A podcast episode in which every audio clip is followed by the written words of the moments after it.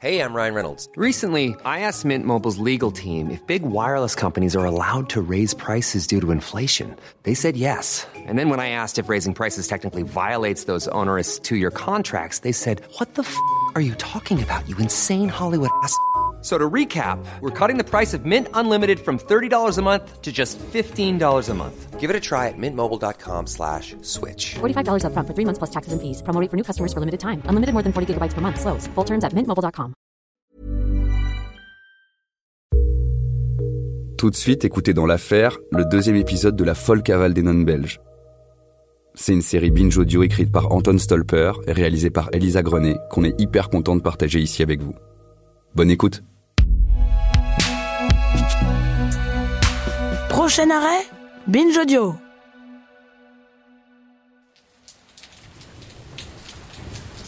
Donc je suis là dans les rues de, de Bruges. C'est très joli. Il fait très froid.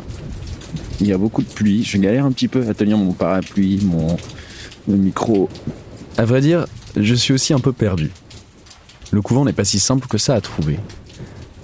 Je sais que les nonnes l'ont vendu à un promoteur immobilier à l'époque, mais je ne savais pas exactement ce qu'il était devenu. En tout cas, il n'existait pas sur les cartes de la ville ou sur Google Maps. Mais je suis tombé par hasard sur un blog des habitants de Bruges, dans lequel quelqu'un avait posté une photo d'un parc. Il disait que l'ancien couvent était apparemment pas loin de ce parc. Donc là c'est un parc euh, Min- Minnewater Park, je crois ça s'appelle. Ah, il y a un panneau là. Haha, il y a une petite, euh, une petite statuette d'une nonne. Il y a une plaque sur laquelle, alors attention, le flamand d'Anton qui est euh, pas très bon, même non existant, il y a écrit Cette image de la Sainte Colette rappelle l'ancien couvent des sœurs Pauvre Claire Coltine, fondé ici en 1469 et levé en 1990. Donc c'est là qu'était le monastère, enfin le couvent plutôt. Ah génial Donc c'est ici que les pauvres clercs vivaient, c'est ça qu'elles ont vendu, c'est là que Ronnie Crabbe était le jardinier. C'est ici que s'est déroulée toute l'histoire.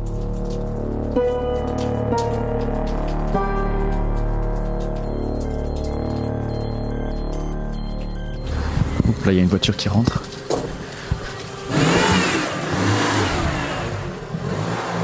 Vous habitez ici? La dame qui conduit la voiture s'appelle Tine. Elle doit approcher la cinquantaine et elle a des cheveux d'un très beau gris qu'elle porte court. Elle me présente à son amie Maria. C'est une dame très élégante avec des cheveux blonds, parfaitement coiffés et un beau manteau qui a l'air de tenir bien chaud. Elle parle avec des petites expressions italiennes par-ci par-là, puisqu'elle a vécu 20 ans en Italie avant de revenir vivre ici, dans le couvent qu'elle connaissait déjà. Je suis venue avec un bon garçon. C'est gentil. Donc je m'appelle Anton Stolper, je suis un journaliste français Oui, et je travaille sur une histoire euh, des pauvres clercs de Bruges. oh oui, oh oui. De arme klaren. De arme klaren. Vous connaissez? Oui. Qu'est-ce que vous pouvez me dire? Quand j'étais petit, je viens ici pour euh, la- le dimanche à Perpétuie pour prier. Et euh, le, le chapelle, c'était la Maison Blanche, là, et moi j'étais toujours en retard parce que le dimanche après-midi, et je fais ça ici, je sonne ici, et on ouvre ici, et là, regarde. Donc là on rentre dans une porte. Avant, ça c'était le chapelle. Ici, Ça, maintenant, c'est- on a mis une, euh, euh, une maison très jolie, comme ça, voilà. Dans cette maison qui est effectivement très jolie, et qui était à l'époque la chapelle du couvent, habite une dame qui s'appelle Esther. C'est la copine de Maria et Tine. Elle est grande, porte une jupe noire, des lunettes et des petites perles pendent de ses oreilles. Elle se tient extrêmement droite. Ah, Esther. Naar gisteren. Dès qu'elles évoquent les pauvres clercs, le visage d'Esther s'éblouit. En l'espace de quelques secondes, les trois copines ont échangé je ne sais combien de mots en flamand et se sont mises à courir à droite et à gauche, ne sachant pas quoi me montrer en premier. Mais au bout d'un moment, les trois dames débordantes d'énergie se sont quand même mises d'accord de commencer par me montrer le garage. Donc on est au fond du garage de Esther qui... euh, Non mais vous inquiétez pas, vous n'avez pas besoin de déménager. Non, non, non, laissez toutes les planches. Esther est en train de déménager toutes les planches parce qu'au fond, il y a donc un, on voit la, la forme où il y aurait eu à l'époque une fenêtre dans la chapelle du cloître où les sœurs venaient, euh, venaient prier. Alors aujourd'hui, il y a des briques qui remplissent, mais, mais on voit très clairement la fenêtre, euh, la forme de la fenêtre avec le haut en coupole. Les trois copines connaissent visiblement très bien l'histoire des sœurs et du couvent. Mais je me demandais si elles connaissaient aussi ce Ronnie Crabbe. L'homme à tout faire, le majordome des nonnes. Est-ce que vous connaissiez euh, Ronnie Crabbe Ja, on a een livre de lui. Maar wat zit dat de meeste... Oh, In de bibliotheek? Maar wie traint dat? Ik weet het, maar dat zit er in de bibliotheek? Non. Est-ce que c'est la question? Euh, moi, il m'a dit, moi j'ai un livre de, de, de Ronnie Crab. Ah bah allons le Il m'a voir. dit, où? Mais ça, vous savez, Il, il, eh, ça eh, Maar ja, moet je dat zeggen? Dat dat van de vicaris en van dingen Ah, is. En van een non, nee, ik kan dat niet zeggen. Tante non niet. Ah ben, je moet, je moet dat zeggen. Qu'est-ce qu'elle dit? Elle a des secrets. Ah, elle a des secrets Et elle dit, oui, dis-le, dis. Ah oui, je, je, je veux les secrets. Hier, votre clé de votre porte. Ah, C'était bien que j'ai demandé. Oui, c'était super. tu- Merci beaucoup. oh, is ja. Ça, c'est le vieux... euh, Bonjour monsieur. En dat was hier het torentje aan de Franske. binnenkant. Kom ik in. Le vieux, c'est le pauvre mari d'Esther qui faisait une sieste et qui venait de se faire réveiller par sa femme et ses deux copines, accompagnées par un journaliste avec un micro. Elle lui demande de retrouver le fameux livre de Ronnie Crabbe, pendant que les trois copines s'assoient à la table de la cuisine.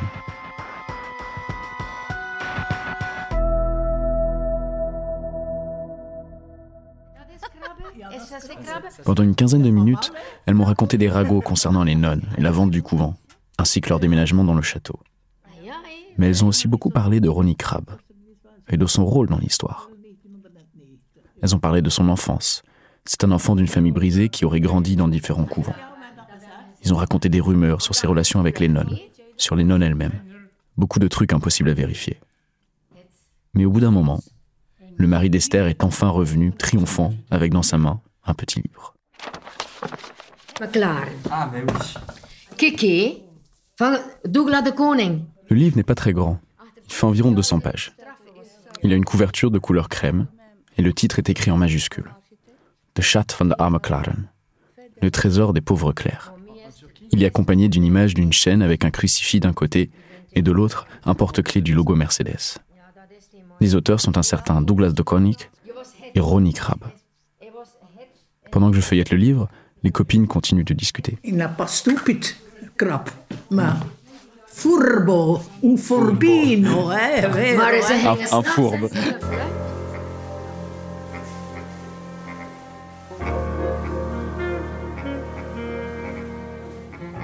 On a continué à discuter ensemble un moment avec Esther, Tine et Maria. Mais alors que je m'apprêtais à partir, Tine, celle que j'avais rencontrée en premier au volant de sa voiture, a attrapé une petite statuette sur la table. Elle l'a regardée et a demandé à Esther ce que c'était. Ensuite, elle l'a plongée soudainement dans la poche de son manteau, mimant un vol. Elle a rigolé, puis a dit Je suis Ronnie Crabbe.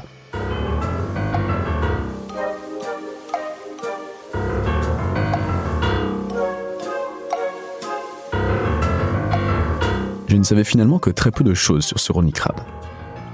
Je savais juste qu'il avait été acquitté de tous les faits en 1996, mais pas plus. Je ne savais pas vraiment d'où il venait. Je ne savais pas comment il s'était retrouvé dans ce couvent. Je ne savais pas quel était son rôle exactement dans toute cette affaire. Et surtout, je ne savais pas ce qu'il était devenu. Il avait 30 ans à l'époque. Est-ce qu'il était même toujours en vie?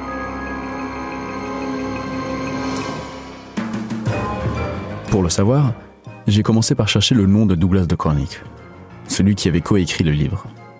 Il est journaliste d'investigation au journal flamand de Morgen. C'est l'équivalent de Libération ici en Flandre. J'ai essayé de le joindre mais sans succès. Mais j'ai quand même retrouvé un article de lui en 2014. Dedans, il raconte que Ronnie Kram avait passé 20 ans à l'étranger après son acquittement. Et qu'à son retour, il s'était rapproché du NVA, un parti politique souvent accusé d'être d'extrême droite. Là, il était devenu un conseiller proche de Elke Slurs, une figure montante du parti. Mais quand elle fut nommée ministre dans la coalition Michel en 2014, l'histoire de Ronnie et des nonnes est remontée. Il a été distancé du parti. Dans l'article de Douglas, il y a une citation de Ronnie.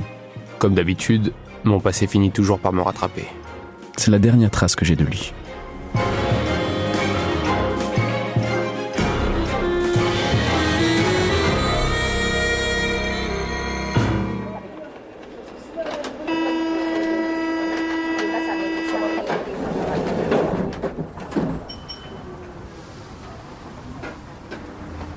Je n'ai pas réussi à joindre Douglas cette fois-ci en Belgique.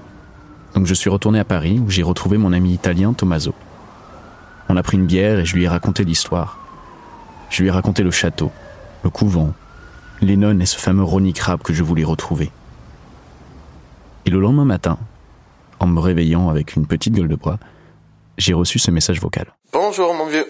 Euh, après l'histoire que tu m'as racontée hier soir des, des nonnes, j'ai envoyé un message à ma mère belge et tu vas pas y croire, elle a fait quelques recherches parce que cette histoire euh, lui disait quelque chose et elle a découvert qu'en 1991 ou 12, le meilleur pote de son cousin a reçu des aides du gouvernement belge pour écrire un scénario sur cette histoire de Nun et de Ronnie Crab. C'est fou comme euh, coïncidence. Du coup voilà, je t'envoie les liens. Et elle a aussi créé une conversation euh, avec cette personne. Et vous pouvez maintenant échanger sur l'histoire. Voilà, voilà. Ciao, ciao.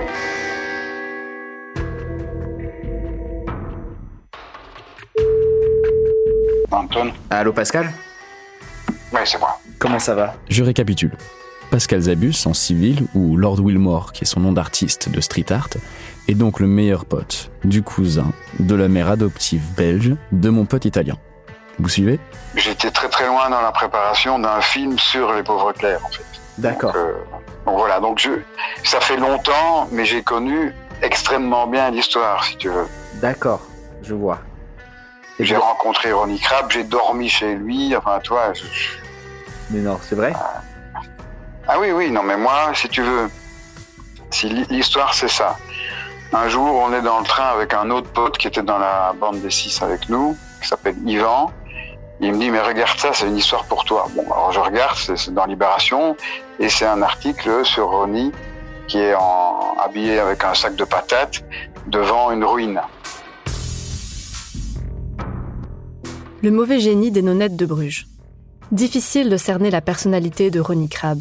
Ce Belge de 36 ans, vêtu seulement d'un sac de pommes de terre en toile de jute et armé d'un sourire angélique qui sillonne les villes flamandes en chantant les chansons de son dernier 45 tours. Celui qui, fournissant à un public voyeur la copie conforme de Saint François d'Assise, fait ainsi la promotion de son livre Le trésor des pauvres clercs, ne serait aux yeux de certains qu'un démon mal léché, un mauvais génie qui entraîna, il y a peu, des nonnettes grabataires dans une spirale infernale. Après, on lit l'histoire, et mon copain me dit, mais il faut que tu achètes les droits, il faut que tu fasses le film, ça, ça va être génial. Bon, on se renseigne, et deux jours après, on sait euh, où est Ronnie, on prend contact avec, et on, on va essayer de lui acheter les droits de son, livre. Il a fait un livre, Avec euh, Qui s'appelle- de, de, c'est ça? Ouais, de Scat van der Armklaren. C'est un, un livre qui n'a pas été traduit en français, je pense.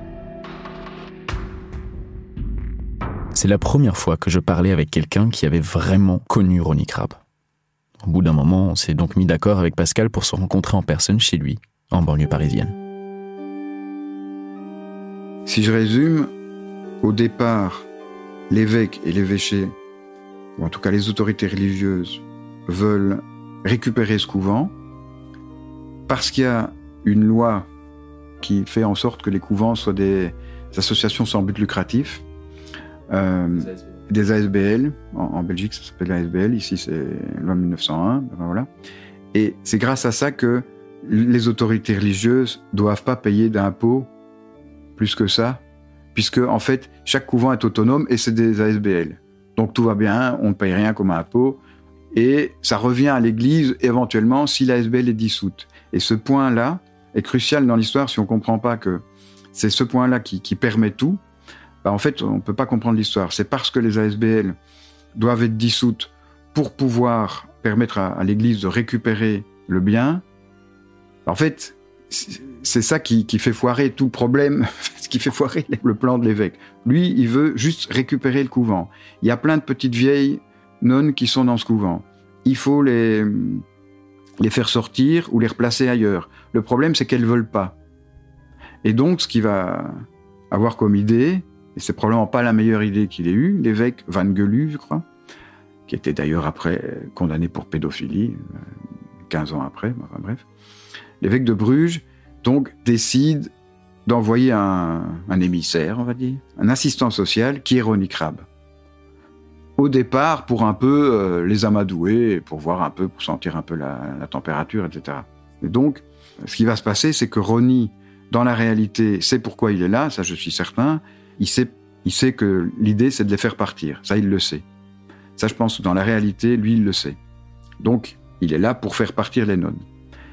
Et dans la réalité, il a l'idée de doubler son évêque en se disant, elles veulent pas partir, bon, bah ok, on va faire un, hôtel avec ce couvent.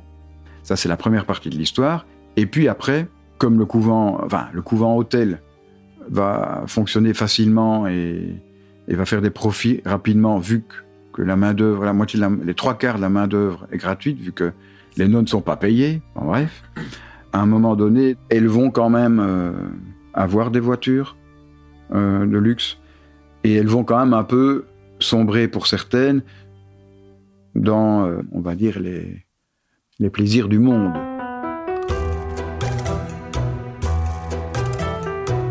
Il faut comprendre que ces sœurs-là sont vraiment, c'est clausura, donc c'est vraiment un cloître. Enfin, elles sortent pas. C'est des sœurs qui sortent pas. Il y a juste des sœurs extérieures qui font l'aller-retour entre le monde extérieur et, et le monde intérieur du couvent. Mais euh, généralement, euh, elles sont là depuis, depuis des dizaines d'années et elles n'ont pas vu le monde. Donc, nous, on a des scènes, mais ça, je suis certain que c'était pareil dans la réalité, où elles sortent et elles découvrent tout le monde moderne qu'elles n'ont pas vu. Un peu, euh, voilà, c'est comme Pretty Woman, sauf que eux, c'est avec le moindre gadget technologique, tout devient un événement pour elles. Et ça, Ronnie me l'avait raconté il y, avait de ça. Elles, étaient amusées de. C'est un peu comme Hibernatus, quoi. Donc, euh, les nonnes étaient amusées de voir comment le monde était devenu. Évidemment, je, soupçonne Ronnie d'avoir tout fait pour qu'elle le voie, ce monde, et qu'elle en soit charmée. Parce que lui, ce qui l'intéressait quand même, je pense, c'était aussi de s'amuser avec tout cet argent. Il n'était pas le seul, parce que de ce que j'en ai compris aussi, il y avait pas mal de, personnalités dans les nonnes euh, qui étaient prêts à chavirer dans, dans le monde moderne, enfin, et, dans l'argent, etc. Mais je sais qu'il m'a raconté, mais ça je n'avais pas mis dans le film parce que je trouvais ça un peu too much, mais que certaines essayaient de la lingerie fine dans, euh, dans des magasins de mode. Donc évidemment, euh, lui, ça a dû le faire rire. À un moment donné, ils ont pris des jets privés. Alors bon, toi, tu prends un jet privé, tu vas à Saint-Barthélemy ou je sais pas, tu t'amuses un peu. Elles, elles prennent le jet privé pour aller à Lourdes.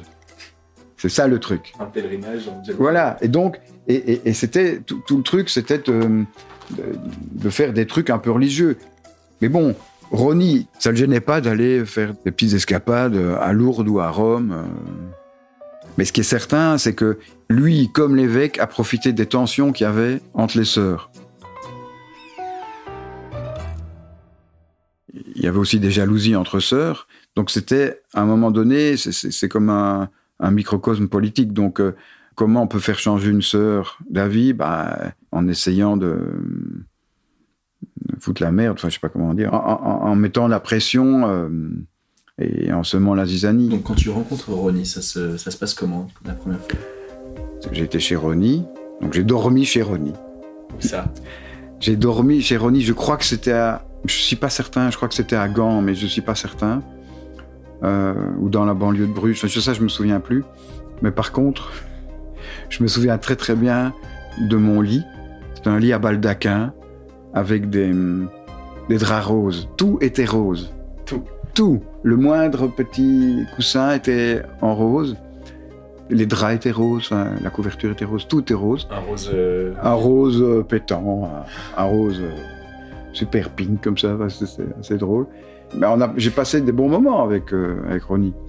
Parce que lui, en fait, euh, comme on peut s'y attendre, est plutôt un, un bon copain, quoi. Tu vois, euh, je comprends très bien qu'il ait pu, disons, manipuler les, gens assez facilement, parce qu'il est d'un abord assez facile.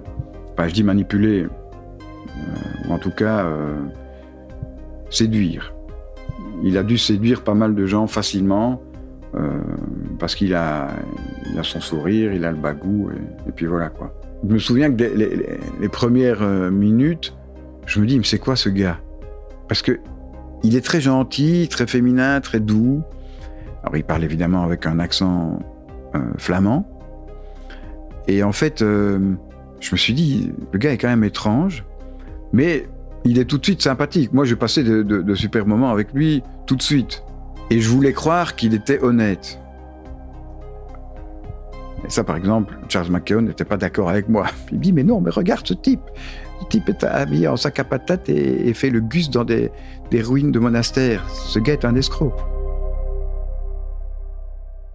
On a continué à parler de l'histoire ensemble un bon moment. Pascal m'a même sorti son carnet de l'époque qu'il tenait alors qu'il était avec Ronnie en train de se documenter pour le film. Il m'a montré aussi des lettres, notamment une du jeune acteur qui était censé incarner Ronnie Crabbe, Benoît Poulvorde. Au, fil des scénarios, il y a eu des versions qui sont appelées Les Pauvres Clercs, et puis après ça s'est appelé Les Marchands du Temple.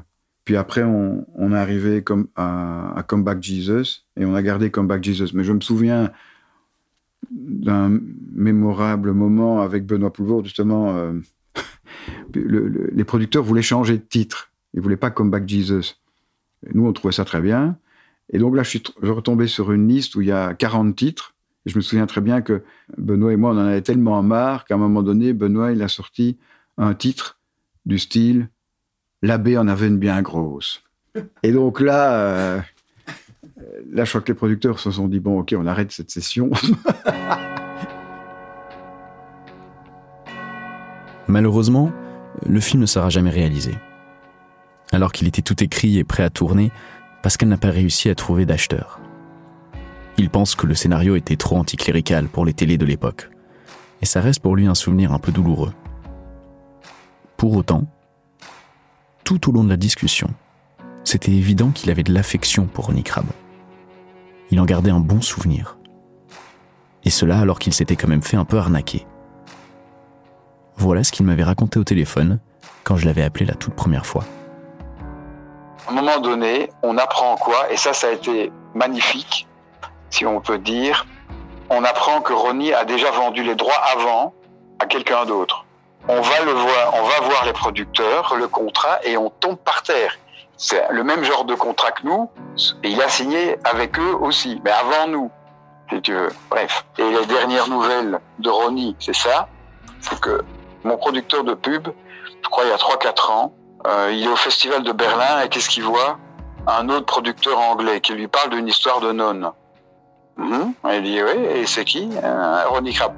Ronnie avait vendu une troisième fois les droits.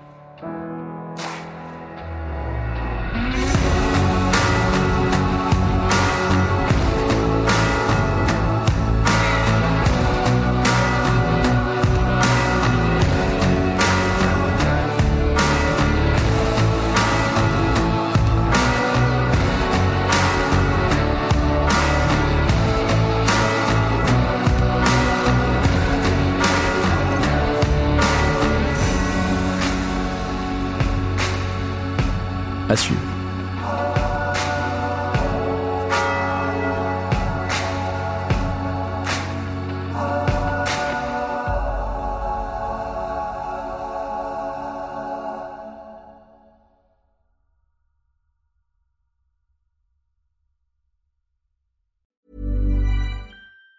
Planning for your next trip? Elevate your travel style with Quince. Quince has all the jet setting essentials you'll want for your next getaway, like European linen, premium luggage options, buttery soft Italian leather bags, and so much more. And it's all priced at 50 to 80% less than similar brands. Plus, Quince only works with factories that use safe and ethical manufacturing practices. Pack your bags with high-quality essentials you'll be wearing for vacations to come with Quince. Go to quince.com slash trip for free shipping and 365-day returns.